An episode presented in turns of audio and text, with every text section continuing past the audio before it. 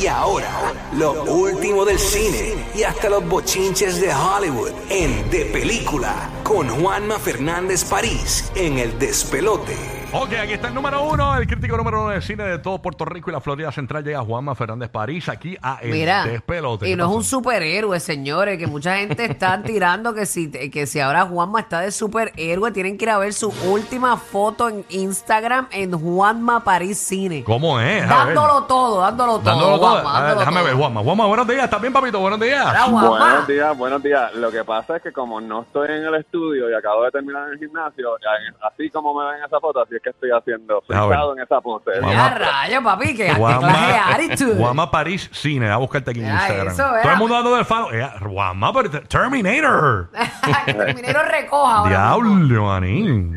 Oye, papi, pero, eh, vi una foto de Murlo el otro día. Este, Juanma, aparte de, de su Instagram, de, de todo lo del cine, está bien pompeado con lo del gym y le está metiendo duro. Así que eso Bueno, está lo que pasa es que son 150 libras después y bajando niveles de grasa y subiendo masa muscular. Súper, papito. eh, para hacer el remake del para hacer el remake de Vitín cuando eh, Sunshine me llame para el remake. Muy bien. Nos vemos, no- Eh, nos vemos pronto y pulseamos, nos vemos pronto y pulseamos. Ay, Dale, dale, papá. bueno. Hacemos, el- hacemos la versión boricua de Over the Top. Seguro. Estás cogiendo bien a pecho, Juanmich, muy bien. Bueno, Juanma, ¿qué tenemos para hoy en cuanto al cine? Háblanos, Además, estrenos, recomendaciones de plataformas digitales. Espérate, que te perdí, Juanma, ¿qué hiciste? Cambiaste ahí algo. Te escuchaba muy bien. Hello, Juanma. Ahora. Ahora, Juanma. Hello. se Estoy te- parado en el mismo lugar, te escucho y ahí estoy está. parado en el mismo lugar. Perfecto, ahí está. te escuchas perfecto. Cuéntanos. Es que, me, pu- es que me puse la camisa, mala mía. Suelta, el suelta los suelta. El último, el último escopetazo, el penúltimo escopetazo del verano estrena hoy, eh, para los que nos están escuchando en Estados Unidos por la tarde noche, para los que están en Puerto Rico, pues ya desde las primeras tandas de los cines de Puerto Rico, que es Blue Beetle, que técnicamente es el último escopetazo de lo que había pasado con DC antes que entraran eh, James Gunn, bueno, el penúltimo también, en realidad, porque Sí, Aquaman. todavía Aqua- Aquaman en diciembre. Lo que pasa es que pues esa ya es difícil ni pensar en ella, porque pues vamos a ver qué pasa. ¿Qué pasa ahí? Blue Beetle originalmente se había... Blue Beetle y Batgirl, que fue la que se eliminó, ¿entiendes? Ori- Originalmente habían sido aprobadas como películas que iban a ir directamente en HBO Max. Pero a mitad de producción, cuando la película se estaba filmando en Puerto Rico, vieron el trabajo, vieron cómo estaba quedando, le metieron más chavos a los efectos especiales y decidieron convertirla en un estreno de cine. Así que importante, primer superhéroe latino, Jaime Reyes, y de nuevo, no es por representación forzada, el Giga quizás tiene el dato exactamente de cuánto tiempo lleva Jaime Reyes en los, en los cómics, este, pero hay, han habido varias variaciones de Jaime Reyes en los cómics de, de- de Blue Beetle. Ah, así que este es un, en la versión que llega a la pantalla hoy es un jovencito de familia mexicana, que, que es el primero de su familia que se va a, que termina la universidad, regresa a su casa porque todavía no ha podido conseguir el trabajo en lo que estudió, no sé si todo eso le suena familiar a usted. Y entonces, pues obviamente, pues empieza a trabajar en una compañía que está metida en cosas eh, tenebrosas y tiene eh, un encuentro con un artefacto que es como eh, alien, no es, un extra- es como una tecnología extraterrestre que lo transforma en el superhéroe titular. Así que filmada en Puerto Rico, este, dirigida por el puertorriqueño Ángel Manuel Soto. Y mano, una de las cosas que me sorprendió es que Ángel Manuel siempre ha tenido como artista una voz bien, bien, bien distintiva. Y a pesar, a pesar de que sí, esta es una historia de origen de superhéroes, pues de que lo que hace que se sienta diferente es de la forma en que él trabaja con los actores. No importa si es La Granja o Chan City King, que son las primeras dos, él tiene un muy buen trabajo. Y aquí el enfoque, lo que hace que esta película se sienta como una película distinta de superhéroes, es el enfoque en la familia. Lo que le está pasando que, o sea, es como la relación, de nuevo, sí, el, el tío Ben y la tía May son importantes para Spider-Man, pero usualmente en las películas de Spider-Man, pues, eh, o sea, el tío Ben existe para que le peguen un tiro Ujú. y, la- y la, y la tía May existe para estar en peligro o dar dos o tres consejos. Aquí el núcleo de la película es la relación de Jaime con su familia y lo importante dentro de nuestra cultura, entiende la cultura de los latinos, lo que es la familia y cómo eso se valora como núcleo. Y por eso es que la película es, eh, se siente diferente y se hace, eh, se hace especial. De nuevo, aquellos que tengan un mal sabor de boca con los efectos especiales de The Flash, ese no es el caso aquí. Yo diría que lo único es que pues quizás la secuencia final se siente un poquito larga, pero dado de que es- de que se filmó en el morro, pues la hace extra cool, ¿entiendes? Sí, Así sí. que para los que, los que conocemos el- el- la localización y los que vivimos en Puerto Rico. Así que mucho talento latino frente y detrás de la cámara de las cámaras y dirigida por un eh, talentoso puertorriqueño. ¿También, Juanma? Muy bien. Que que se escucha un revolú brutal ahí. Sí. Un ventarrón. ¿Cómo que se llama la cosa esta que está pasando en PR últimamente? Los tornados.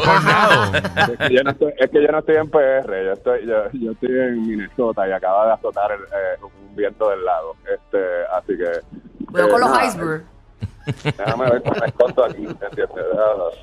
Anyway, aquí voy a tener más eco, pero nada, lo que iba a decir es, este, nada, recomendada, definiti- de- definitivamente se había anticipado originalmente de que como que se iba a escocotar porque todos los fanáticos de las películas de DC están resentidos con lo que está haciendo James Gunn y Peter Safran.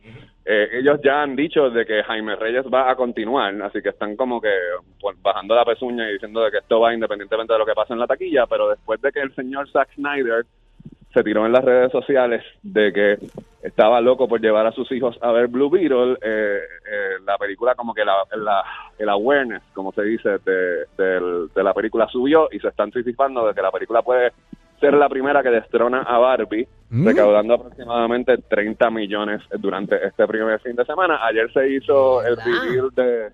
eh, ayer se hizo el reveal de el score en Rotten Tomatoes. Yo estoy Rotten Tomatoes approved. Del crítico de cine que subió el porciento de The Emoji Movie, pues yo ayudé a, a- a- este, a que lo- el, el porciento de, eh, de Blue Beetle fuera 88%. Así que está fresh todavía. Vamos a ver Vamos a ver cómo los críticos norteamericanos, por no decir la otra palabra, van a reaccionar. Estoy seguro que ellos van a decir que la familia está exagerada y todo lo demás, pero ellos no conocen nuestra cultura, así que vamos a ver qué, qué tipo de reseñas ellos van a dar. Eh, esas saldrán entre hoy y mañana. Así que vamos a ver si el Rotten Tomato Score sube o baja. Estamos pendientes. Así que, así que en términos de eh, recomendaciones en las plataformas digitales, le voy a recomendar una que estrenó el fin de semana pasado y que pasó sin pena y sin gloria y que está chulísima. Si van a la plataforma de Hulu eh, y se meten y buscan una película que se llama Miguel Wants to Fight.